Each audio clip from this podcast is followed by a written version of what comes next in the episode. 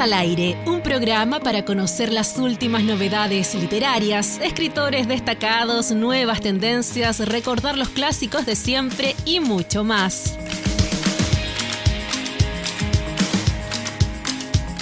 Con la participación de Amarilis Rojas, Felipe Cruz, Victoria Moya, Iris Quevedo y Eduardo Hunda.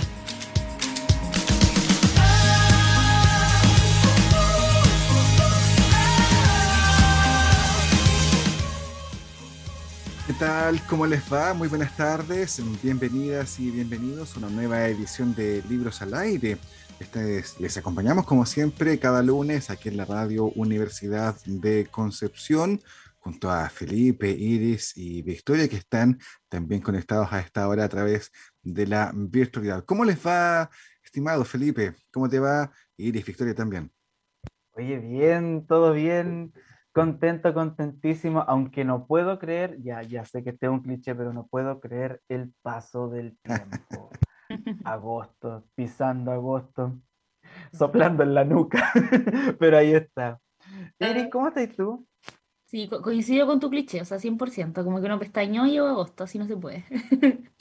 Pero no, viene en general súper bien, descansadita, ya que tuvimos una semanita ahí sin el programa pero igual nos juntamos para decir al auditorio y tenemos sorpresitas preparadas, ¿no? O sea, bueno, no sorpresitas, pero igual estamos trabajando para ustedes. Se vienen cositas.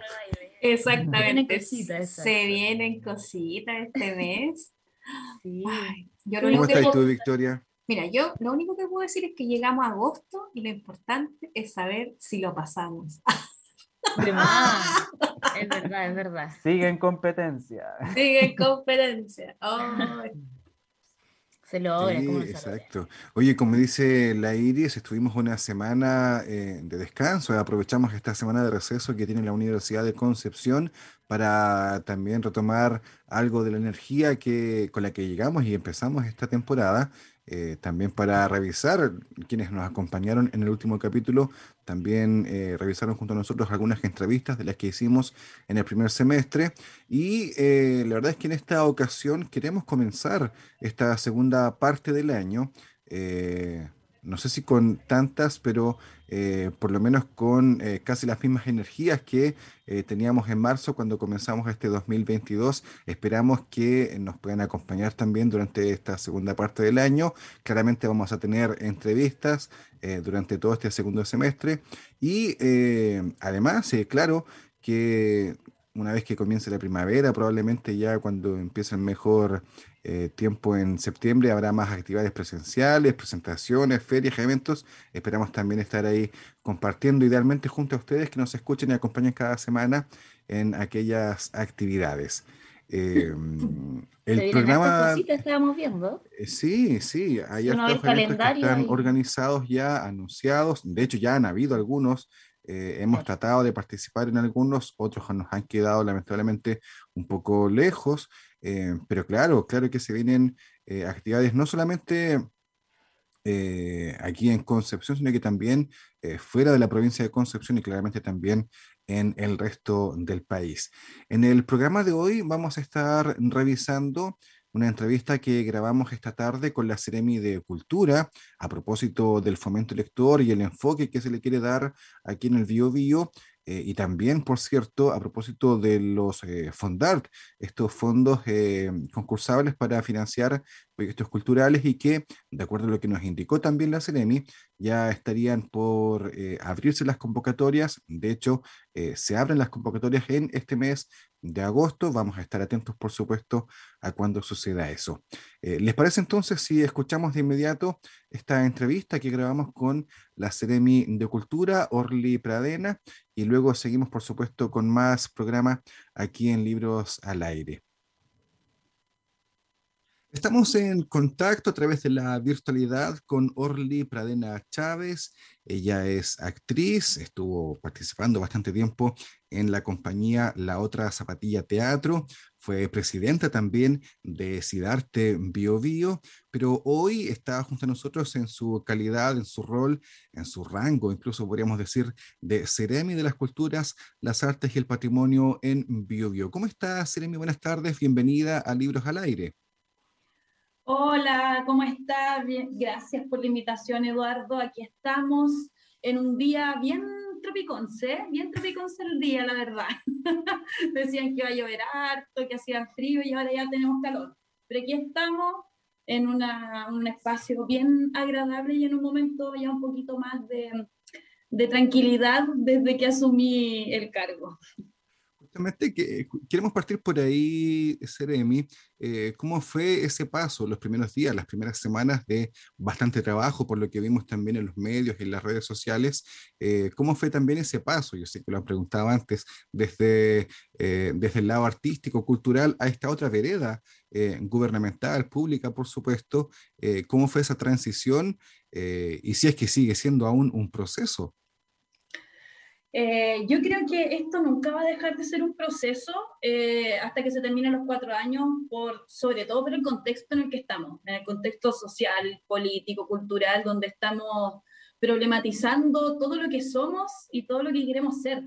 Entonces yo creo que esto va a ser siempre de una instalación, pero ya no como saber cómo se administra el servicio, que eso fue un poco lo que pasó estos primeros cuatro meses, que claro, como lo he dicho en otras ocasiones, como bien decías, pero nunca es aburrido contarlo, em, que fue como un salto exponencial entre eh, estar en el escenario, gestionando el escenario, y era venirnos acá a la institucionalidad, donde eh, a momentos también yo reclamé bastante a nombre de mis compañeros y de mis compañeras en ese entonces, de algunas formas de cómo se puede trabajar.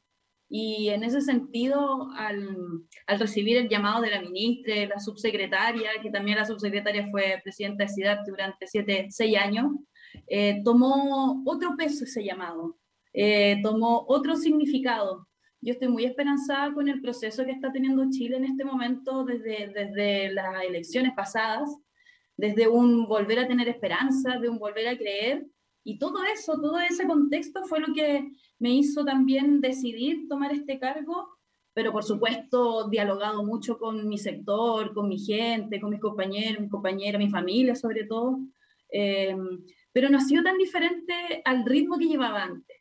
Eh, ¿En qué sentido? Que antes igual dándolo todo, de día, de noche, eh, pero ahora como un poco más ya sabiendo los temas administrativos, que es lo más complicado y lo que a uno le cuesta entender, no del procedimiento, sino lo demoroso que es y que algunas veces eh, logra de que hay, hay, algunas acciones que no las podamos realizar tan rápido o realizar cambios tan inmediatos como uno quisiera.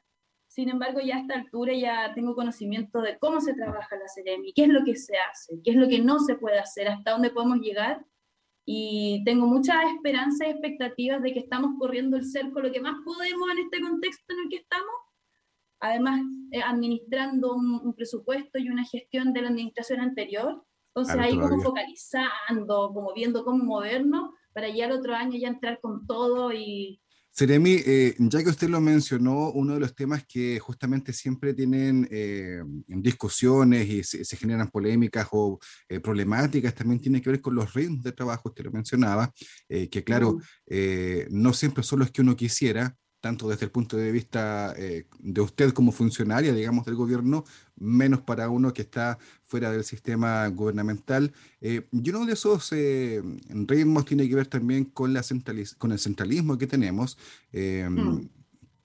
pese a que el sello que ha querido dar el presidente Boric ha sido justamente el de la descentralización, aún tenemos que luchar contra ciertas trabas que pone justamente el centralismo pero yo quisiera enfocarme en lo que ya ha ido pasando, en lo que se ha ido descentralizando, y en eso eh, entiendo que la semana pasada usted, Seremi, estuvo en una comuna que eh, no siempre ha tenido tanta visibilización en nuestra región, eh, como nacimiento, por ejemplo, sobre todo en cuanto a la cultura y en cuanto a la literatura a la literatura en general, eh, este caudal de palabras que sucedió la semana pasada y donde usted estuvo presente, marca de alguna manera cómo eh, la cultura, y nosotros lo sabemos muy bien aquí en la radio, proviene de distintos puntos del territorio. Eh, ¿Cómo fue esa experiencia? ¿Cómo fue también llegar hasta nacimiento? ¿Y cómo fue también, desde su punto de vista, el recibimiento de los autores hacia ustedes? Igual Nacimiento tiene, claro, efectivamente eh, se nota poco, creo yo, a nivel mediático, pero sin embargo, el Nacimiento tiene una gran gestión cultural.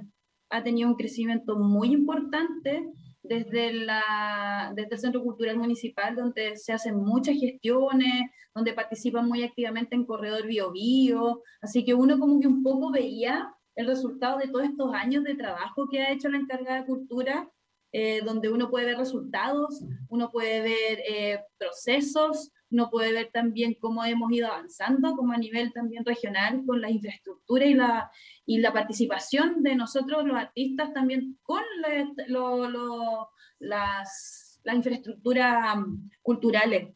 Y estuvo muy bueno, estuvo muy bueno el espacio, eh, había muchos, pero y muchas escritores, escritoras de distintas edades, distintas generaciones, eh, distintos pensamientos, lo que hacía este, estas lecturas muy ricas y, muy variadas con sus identidades muy claras, tanto el tema que tocaban, tanto el cómo lo decían y también el, lo que querían decir con toda esa performance, aunque era muy acotado, pero fue una muy buena instancia dándole el, valor y la relevancia y mezclando esta intergeneracionalidad que hace, yo creo, muy rico también, tanto como a, a, los emergentes, como a los que ya están sólidos en, este, en esta área, el poder compartir, el poder articular. Yo creo que eso es lo principal en toda disciplina, en todo encuentro, que se articulen y que de verdad identifiquemos estas distintas identidades que tenemos en nuestro territorio un poco relevando el, término de la democracia cultural, que estamos trabajando muy desde ese horizonte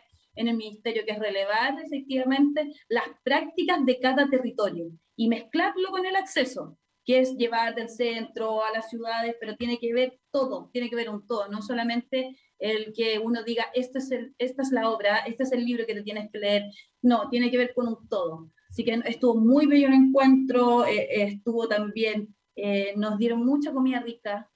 nacimiento se destaca por eso, se destaca por ese nacimiento. Patrimonio también. Lloviendo, pero hambre uno no pasa.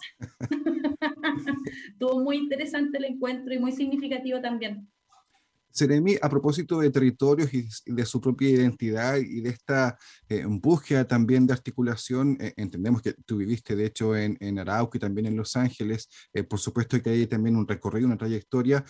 ¿Cómo se logra finalmente esa articulación? Porque no es sencillo, nosotros estamos acá en la radio de la UDECONCE, conocemos a varios de los autores que estuvieron en nacimiento, por, por citarlo como ejemplo, pero aún así nos cuesta, pese a que somos un medio de comunicación, encontrar esa articulación para generar una difusión mayor aún.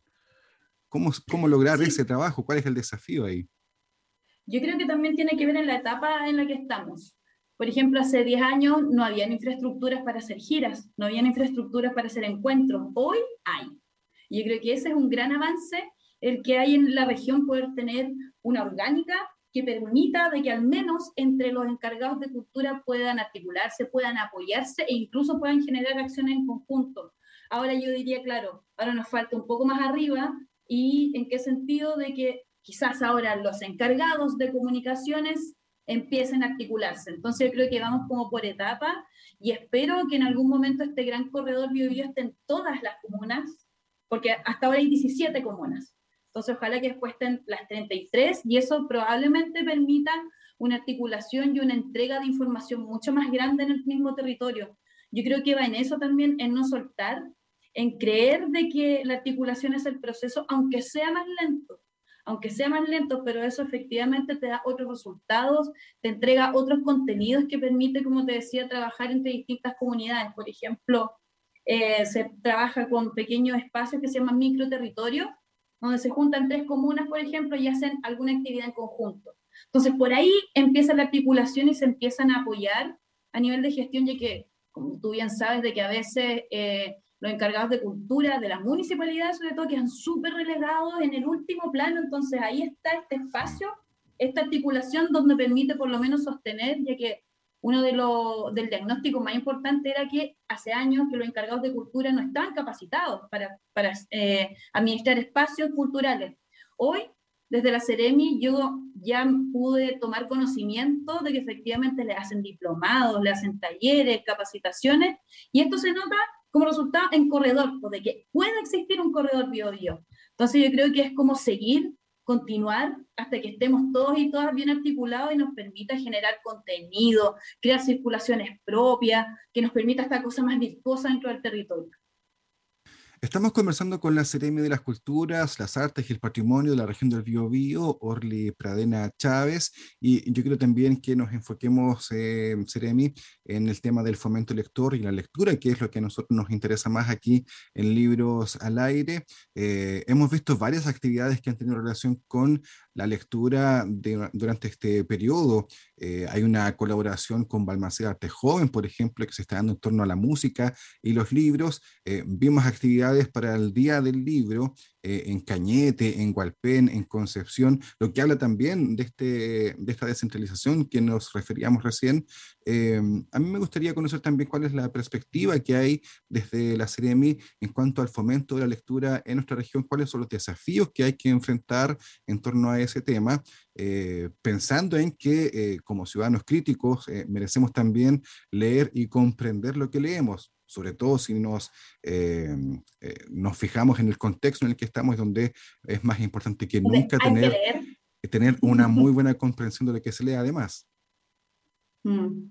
Sí, o sea, yo creo, por lo menos para mí, que yo estoy un poco más alejada de esta disciplina, sin embargo, el fondo del libro es uno de los, para mí, un fondo muy transversal, el que permite de alguna manera poder eh, educar, mediar, fomentar la lectura y que no, nos lleve eso a tener como eh, más, más, pensamiento crítico, más análisis en el contexto, que nos permita saber qué es lo que estamos leyendo y que sea una práctica, que sea una práctica la lectura, es algo que se ha perdido sobre todo con la llegada de lo digital.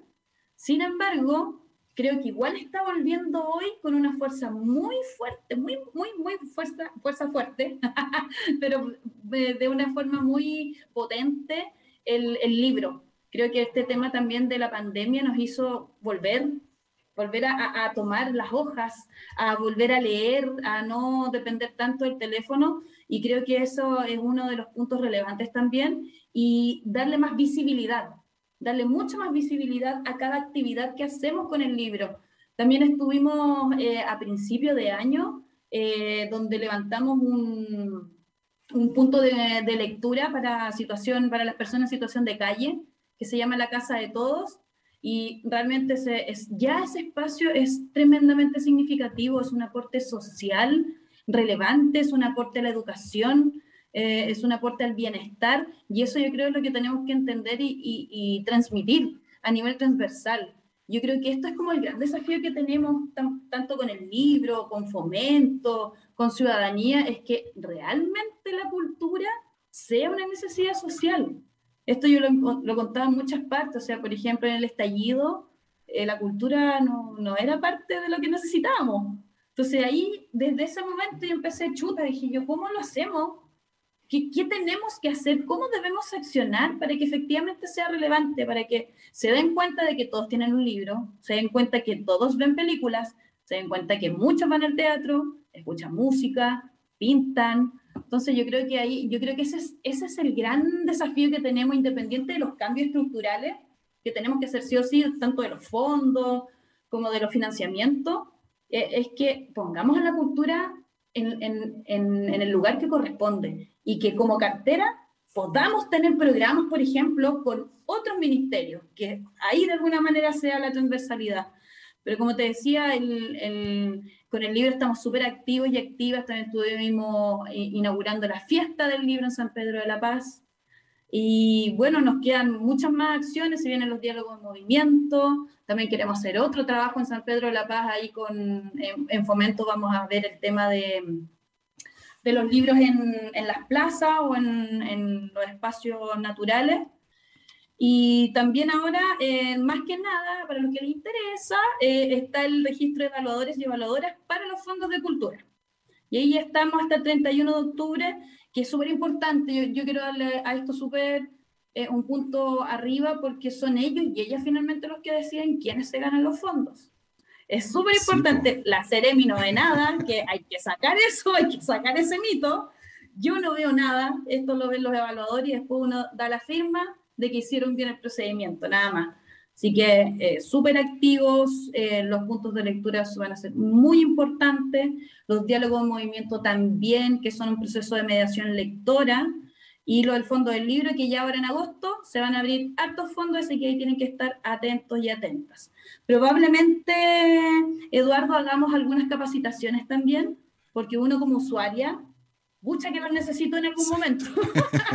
así que ahora vamos a pulsar eso, alguna capacitación ya sea para postular y también para rendir que no sé si algún momento te pasó, pero uno entregaba la rendición, le olía la guata, y hasta que no te llegaba el ok, tú no estás tranquilo. Así que estamos también tomando en cuenta esas cosas también que nos hacen mucho ruido también desde el mundo artístico yo justamente le iba a preguntar por la apertura de, de, los fondar y de la línea, por supuesto, del libro, que es la que eh, no, no, no, se interesa más a nosotros, eh, porque claro, eh, habitualmente todos los años en esta época ya se están comenzando a abrir los fondos para la ejecución del, del año siguiente, el año próximo.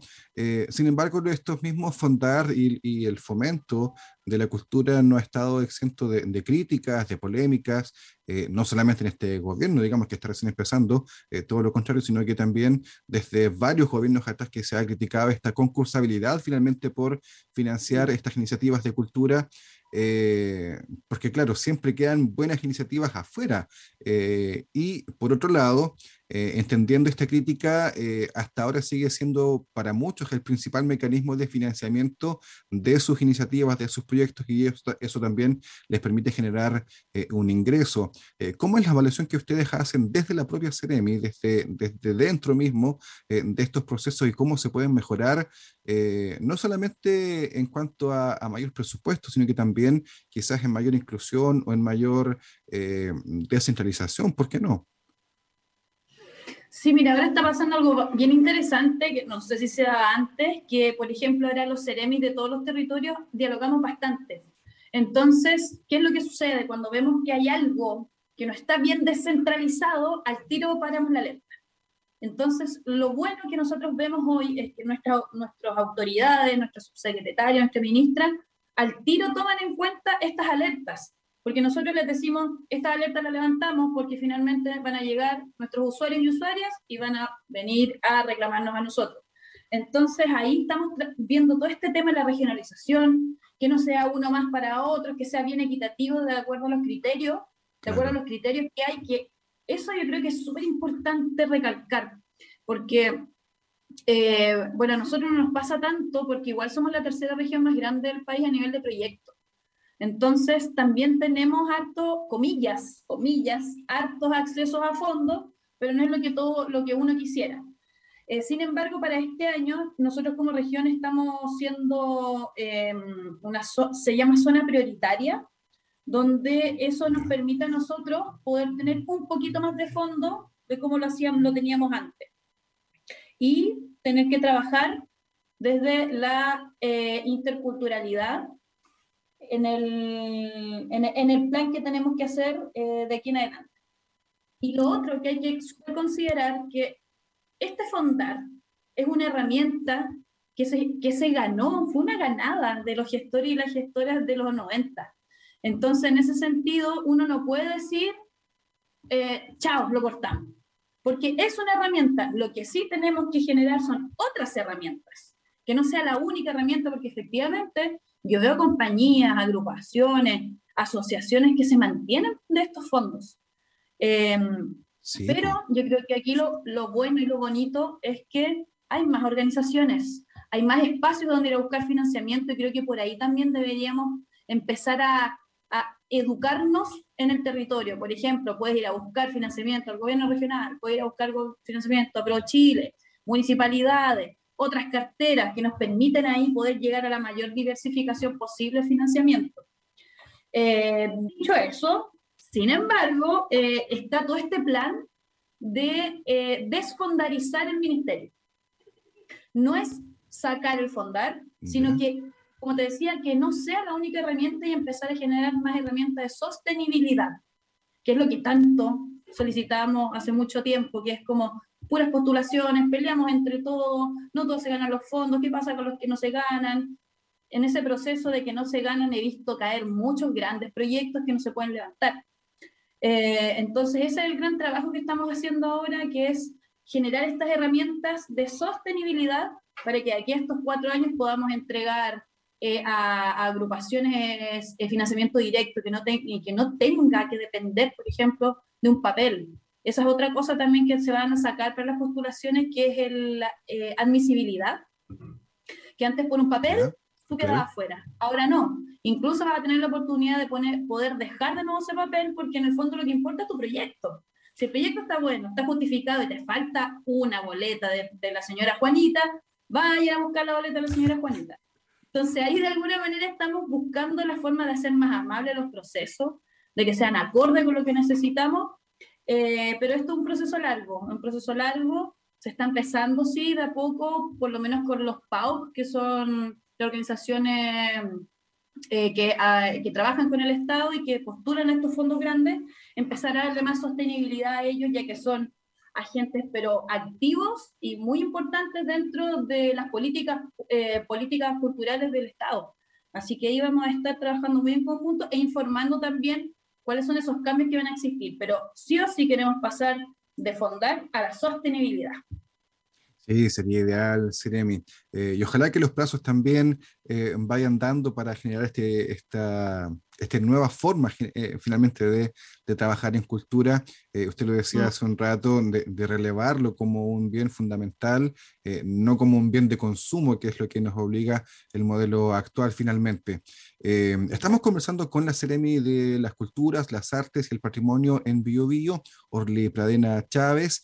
se nos ha ido pasando bastante rápido también la hora durante la conversa. Seremi, me gustaría también conocer eh, su mirada sobre em, la creatividad local, sobre el ámbito editorial, cómo ah, ve usted a los propios escritores, escritoras, al talento local que, que hay en la región del Biobío en cuanto a, a, la creación literaria. ¿Cómo ha visto usted también ese trabajo literario de creatividad, de edición desde del Biobío? Ay, es que Bio, Bio en general somos muy activos y activas, somos muy grandes en Bio, Bio eh, de, verdad, somos muy activos, lo, lo, pude ver como actriz, lo pude ver como dirigente sindical, lo fuerte que somos, lo, lo, lo importante y relevante que somos como actores eh, en los movimientos sociales y políticos en los que hoy estamos insertos.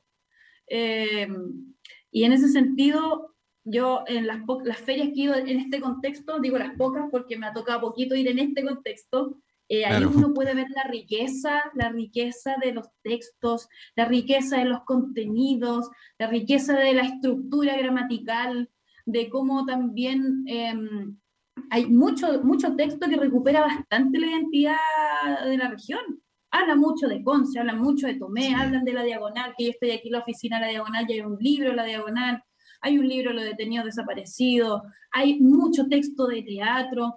Yo creo que lo único que falta es poder, desde mi lado, yo poder tener esta mesa que quiero tener con los distintos gremios, mesas de trabajo donde también yo pueda recibir esta información y poder articular y ver qué más podemos hacer porque ya hemos tenido la posibilidad de tener contacto con editoriales independientes, escritores autoconvocados, y efectivamente necesitamos estar más a la altura como institución para poder eh, accionar más rápido. Por eso te decía este tema de lo administrativo. Eh, en ese sentido, yo ya estoy estudiando, por ejemplo, los días, las fechas para que el próximo año eh, trabajarlo desde antes. De hecho, queremos, yo quiero desde, por ejemplo, en diciembre, enero, trabajar todas estas propuestas el próximo año y hacerlo con tiempo, poder buscar financiamiento en otros espacios, complementar esto para tener más ferias, para dar más posibilidades de que más escritores puedan tener sus libros, exposiciones, actividades de mediaciones.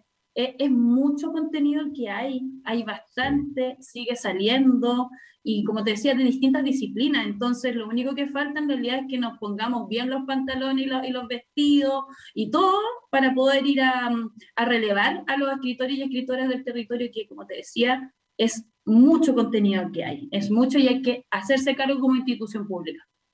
Vamos a estar pendientes entonces, Seremi, del trabajo que se haga desde el organismo público eh, con, con, con, toda la cadena del libro finalmente, porque no son solamente los escritores los que eh, ponen ahí su talento, sino que también hay un grupo detrás de gente de diagramación, de edición, ilustración muchas veces también, eh, y por supuesto el trabajo de mediación, que es un trabajo realmente importante que se da principalmente o que debiera darse principalmente eh, en los colegios de la zona. Eh, conversamos mm. con eh, la Ceremi de las Culturas, las Artes y el Patrimonio en Bio Bio. Queremos agradecer a Ceremi por estos minutos de conversación y también, por supuesto, vamos a estar pendientes de todo el trabajo desde la Ceremi, también de los fondar que se vienen ahora en agosto. Bueno, ya estamos en agosto, así que dentro de los próximos días me imagino que se estarán publicando las fases y estaremos también atentos a eso. Ceremi, muchas gracias. No, gracias a ti, Eduardo, muchas gracias por la invitación, por el espacio y voy a estar atenta para informarles todo también, con tiempo. Quedamos en contacto entonces, Seremi, que tenga una buena tarde. Igual, chao, chao. Nosotros seguimos aquí en Libros al Aire, vamos a la pausa musical y luego volvemos a la segunda parte del programa.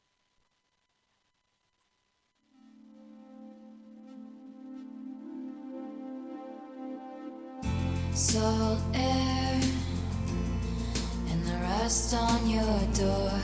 I never needed anything more or whispers of Are you sure? Never have I ever before, but I can see us lost in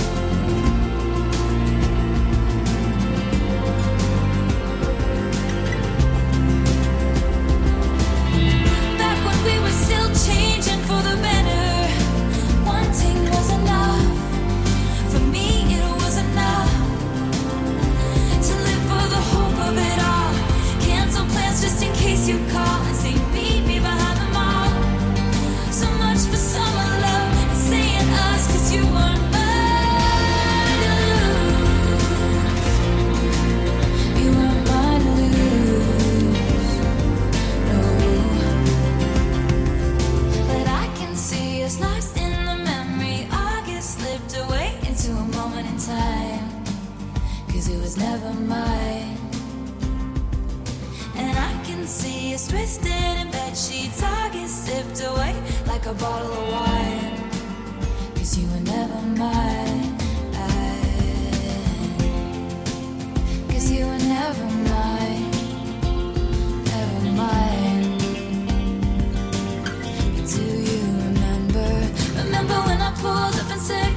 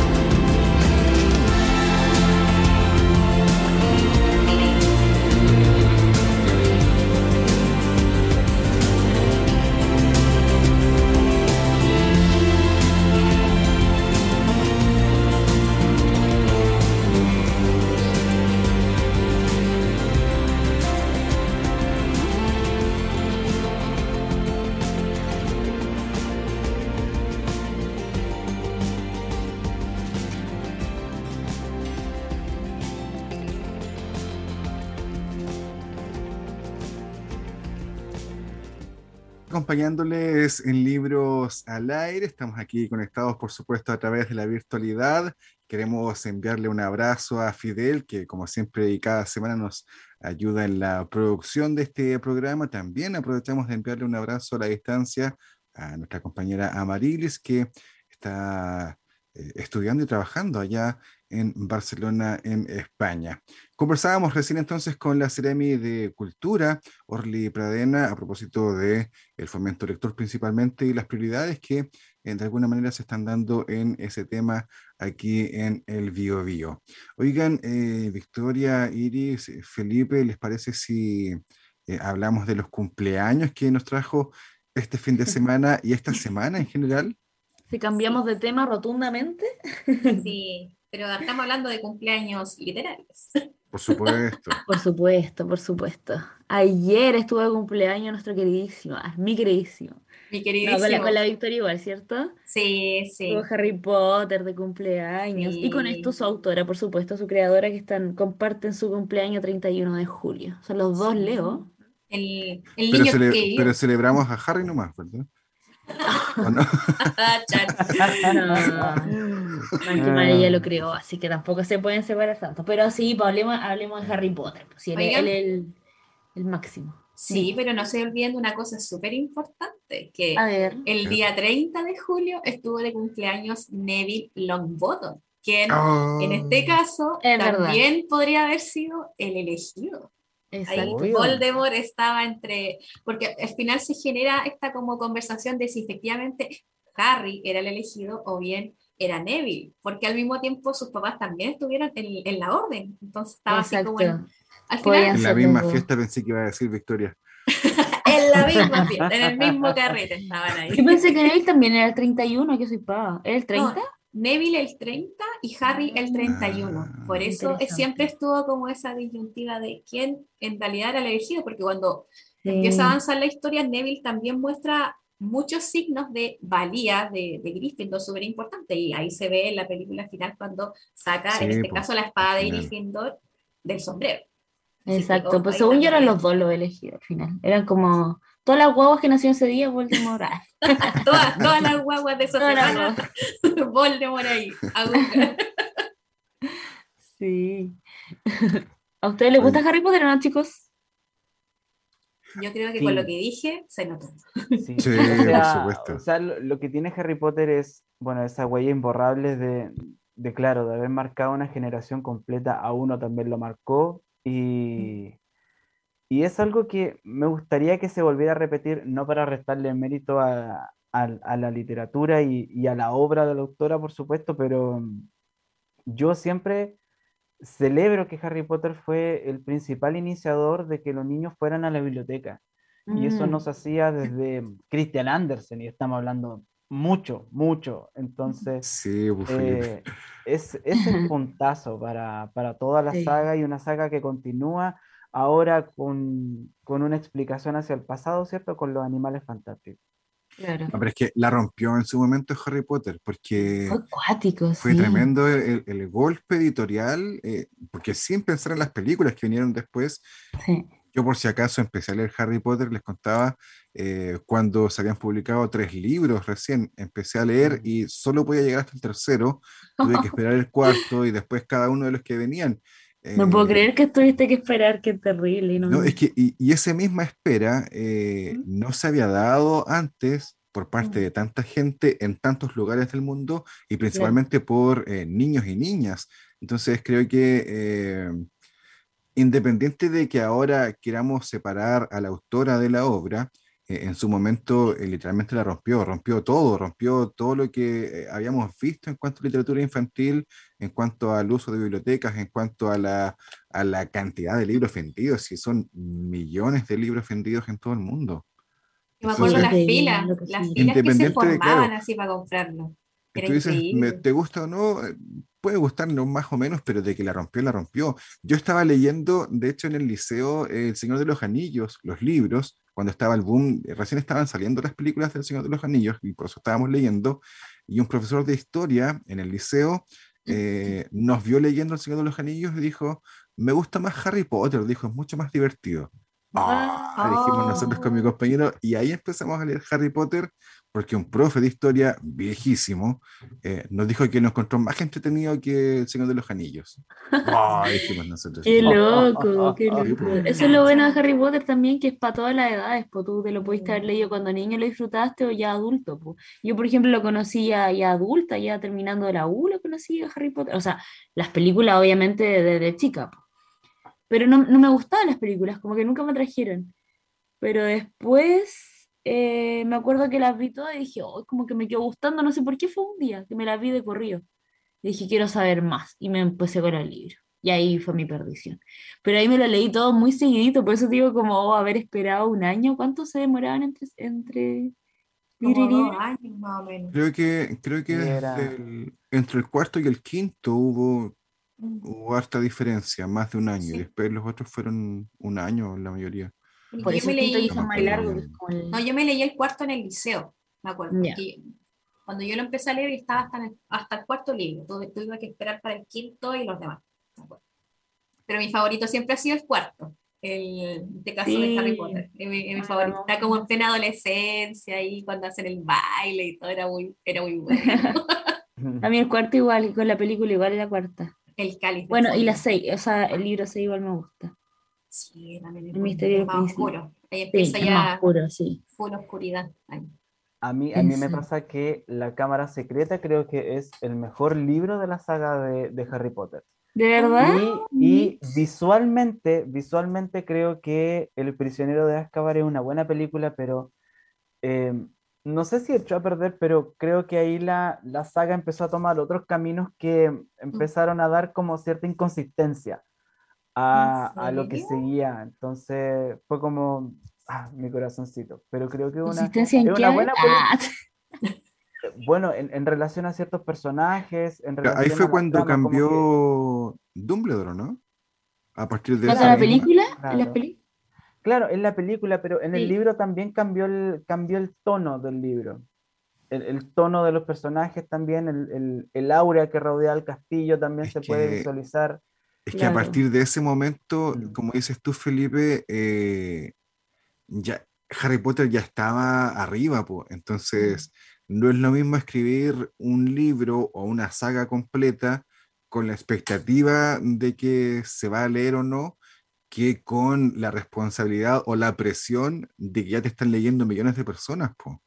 Claro, eh, sí, es verdad, tiene razón ahí pensar. Entonces ya había un impacto mediático y la J.K. Rowling ya era una super ventas cuando tenía que escribir los últimos libros de la saga. Mm. Eh, entonces eso claramente, no sé si alguien lo reconocerá o no, pero claramente influye en lo que estás escribiendo. Claro. Yo cuando leí todo de una, pero me acuerdo que en una entrevista, no me acuerdo en qué año sí creo que estaba como el cuarto libro nomás publicado, ella dijo, tengo el último libro terminado, y mostraba así el tremendo tocho. Mira como, oh, lo tiene ahí y faltan todavía libros por leer. De más. Oye, ¿qué otro cumpleaños había? Hay uno importante igual, que ya es como para trasladarnos a este lado del, del mundo. Al español, al idioma español. Al idioma español. Ya, ¿lo anuncio yo? Obviamente. Ah, ya, ya, ya, yo lo voy a anunciar. Porque em, hace muchos años hubo una mm, escritora que nació que es sumamente importante, no tan solo en las ventas, sino que en el corazón de miles de personas, de millones de personas en el mundo. Estamos hablando de Isabel Allende, quien estuvo de uh. cumpleaños hace muy poco eh, obviamente le mandamos un saludo. Mañana. mañana. Ah, mañana. Mañana, oh, oh, sí. Oh, mañana. Mañana 12 de agosto. Mañana, mañana. Por eso celebramos el cumpleaños de ayer y mañana. Y mañana. Exacto. Exacto. Hoy día no estaba en el tiempo. Oye, Isabel Allende cumple 80 años este martes 2 de agosto, siendo la escritora viva en lengua española más leída del mundo. Increíble. Una seca. Una seca, una seca. ¿Cuáles son sus libros favoritos de la Isabel? La Casa de los Espíritus. Sí, me va a Ustedes me van a matar, pero ¿me a que todavía no me la leo? Tú me habías nacido, Iris, cuando se publicó ese libro. Mm, ah. ¿Cómo que, ¿Cuándo se publicó? Sí, pues sí, tengo 26. No, no, no estabas. Mm, no, sé. A ver, vamos a ver el tiro. Vamos a ver la fecha de Google. A confirmar esto, a ver. Pero eso no me impide me lo leído, pues si yo sé que no. No, por supuesto que no. Obviamente, pero. He fallado, he fallado. Eh, no, publicación original 1982. ¡Wow! Ni yo había nacido, pues ninguno había nacido entonces. Ninguno, wow, Mira, Oye, pero ¿sabes lo que a mí me pasa? Que siento que eh, literalmente está La Casa de los Espíritus y el resto de la obra de Isabel Allende. Me cuesta mucho. ¿De verdad? Eh, sí. ¡Wow! encuentro que es un tremendo libro, es una muy buena historia, está bien, bien contado, bien escrito. No lo vamos a descubrir ahora, por supuesto, nosotros. Eh, pero claro, después hubo un periodo eh, más reflexivo, periodístico quizás de Isabel Allende, hasta que después, mediados de los, 90, digamos que retomó el tema de la novela en sí pero no sé, siento que ninguno con tanta fuerza o, energía vital como La Casa de los Espíritus. Es icónico en general ese libro, pero ¿sabes qué? A mí me pasa algo con, con Paula, porque creo que la pérdida de un hijo y escribir sobre eso es súper potente. Y mm. también siento que está como, como a nivel emocional, es muy bueno. Muy bueno Tampoco me yo no me leí ni esos dos, los más famosos de Elisa Allende, no me lo he leído. A mí mis favoritos son El amante japonés. Me encantó El amante oh, japonés. Mira. Lo amé, que fue, fue, el primero que me, que me regalaron, me acuerdo. Como primer libro que alguien me regaló. Me acuerdo que fue una Navidad. Mi mamá me lo regaló. Buena. ¿Y cuál más? Ah, en de la alma mía. Me gustó mucho porque me lo leí en el colegio, si no me acuerdo, si me lo recuerdo. Oh, ¿Te tocó leerlo en la escuela? Según yo sí. Según yo sí. A mí me tocó de amor y de sombra leerlo en el ah, liceo. Era bueno. Buena. No, yo, ¿cuál otro me leí en el colegio? No, no, pero eso no fue por colegio. Estaba yo en el colegio, pero no, no era plan lector. El cuaderno de Maya. Ese fue el primer libro de la Allende que me ah. leí. Igual me leí, bueno, yo, yo he leído casi todos, menos el último, Violeta. Violeta, ah, ya. igual yo tampoco he leído el último, mm. tienes razón. además que sigue siendo muy prolífica Isabel Allende, que sigue escribiendo, sigue completamente activa y vigente. Em, sigue siendo resistida por la academia y yo creo que no, no hay mucho que hacer al respecto, digamos. Eh, Isabel Allende lo tiene, tiene está, eh, muy asumido además. Eh, y los críticos también, digamos, que todo el mundo sabe quién es y cómo escribe Isabel Allende actualmente, eh, lo sabe ella también y sigue, eh, sigue digamos, en esa misma línea, eh, lo que no tiene nada de malo, por supuesto, digamos, para ser la autora viva, más leída en español, claramente las novelas no son malas, todo lo contrario, se ven bien y se leen bien. Exacto, y yo siento, a mí me pasa que, por ejemplo, si no sé qué libro comprar, no tengo ganas de leer y no, ella, la Isabel Allende siempre es la que me hace como el desbloqueo lector. Es como, ah, ya, me, voy a leer un libro de Isabel Allende, sé que me va a gustar y sé que va a fluir y todo. Como que eso me ha pasado con ella. Así que no la amo. Pero me tengo que leer los dos más famosos. Sí, imperdonable que todavía no me haya leído En la Casa del Espíritu y Paula. Porque son esos los más famosos, ¿cierto? Que habría que catalogarlo. Mira, mira, no se trata del más famoso. Yo en mi caso, bueno, yo no soy muy fan de Isabel Allende. Esto lo sabe una amiga, Camila, que le mando un saludo. Y resulta que ella sí es ultra fan de Isabel Allende. Entonces yo fui muy sincero con ella una vez, le dije, hace varios años, le dije, mira, no me gusta esta señora, pero quiero leer un libro de ella. Entonces dentro de toda la gama de libros, y tú me conoces, por favor recomiéndame un libro. ¿Cuál va a ser mi puerta de entrada? Y el primer libro que leí de ella a conciencia fue El cuaderno de Maya, el cual abracé con mucho gusto. Eh, me gustó, salvo algunas cositas como que, no, pero em, fue una buena puerta de entrada. Entonces, más que el libro más famoso o, lo que sea, creo que es el libro, y, creo que eso es lo que tiene Isabel Allende, que engancha con tu personalidad, como que revuelve un poco la, la hebra de tus, de tus sentidos, de tus sentimientos, te remueve las emociones y en ese sentido creo que hay libros y, bueno, muchos libros para que la gente pueda escoger y, y empaparse mm, de ella. Ella es la que escribe con invocando los espíritus con una vela, ¿cierto? Al momento de escribir, ella sí, tiene todo un ritual para poder escribir. Y comienza a escribir sus novelas cada 8 de enero. 8 de enero. Exacto.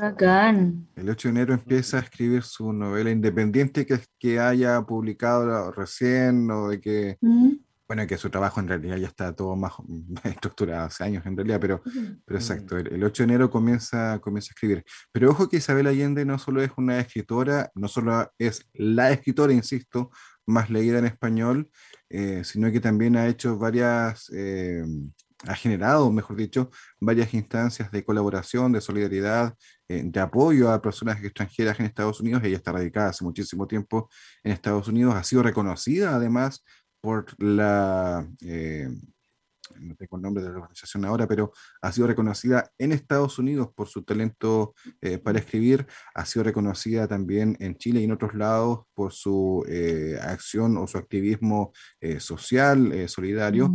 es una persona realmente relevante en el ámbito cultural.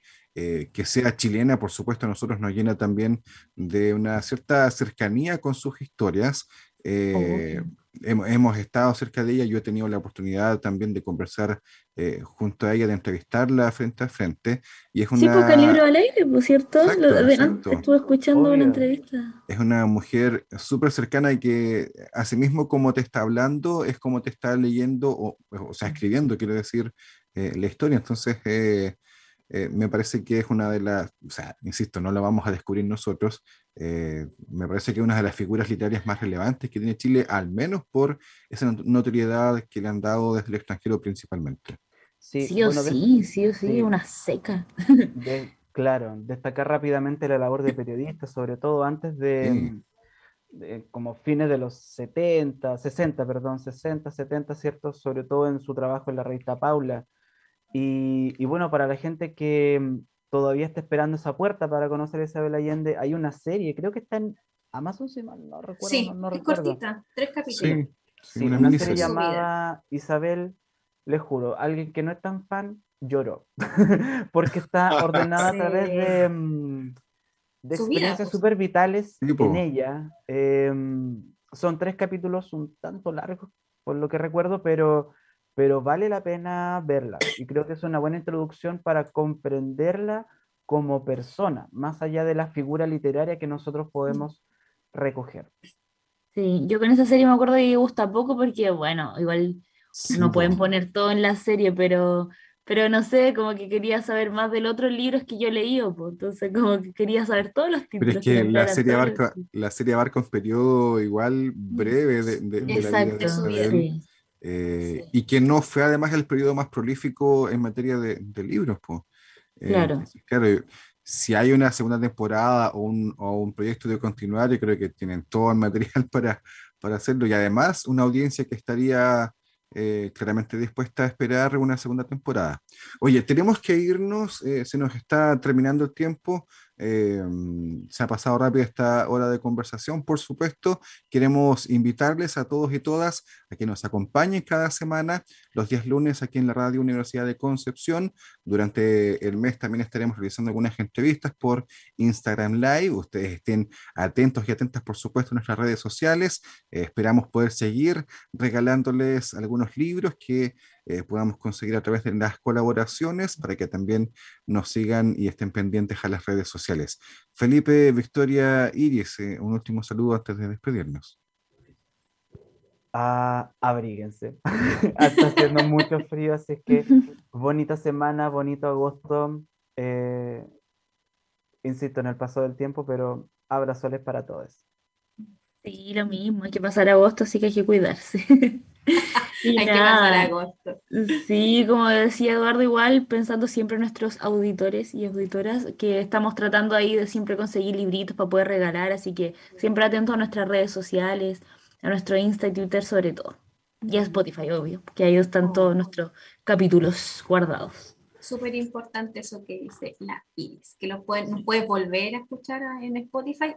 Y yo voy a darle un mensaje a, mis, a los auditores, en realidad. Envidienme. Tengo un libro de, de Isabel firmado por ella. Ah, me encanta. ¿Cómo te lo firmó? ¿Lo compraste firmado o estuviste con ella firmando? No, fue, digamos que fue la suerte, la suerte del libro Salario. Ah, exacto, exacto. Nos despedimos entonces con esto. Esperamos que nos acompañen la próxima semana. Saludos a Marilis, que está en España, y a Fidel, que nos ayuda en la producción y puesta al aire de este programa. Un abrazo para todos, que estén bien. Chao, chao. Un abrazo, chao, chao. Acabamos de disfrutar de la literatura El Libros al Aire. Nos volveremos a encontrar la próxima semana en este mismo horario. Escucha todas nuestras entrevistas en radioudec.cl, librosalaire.cl y en Spotify.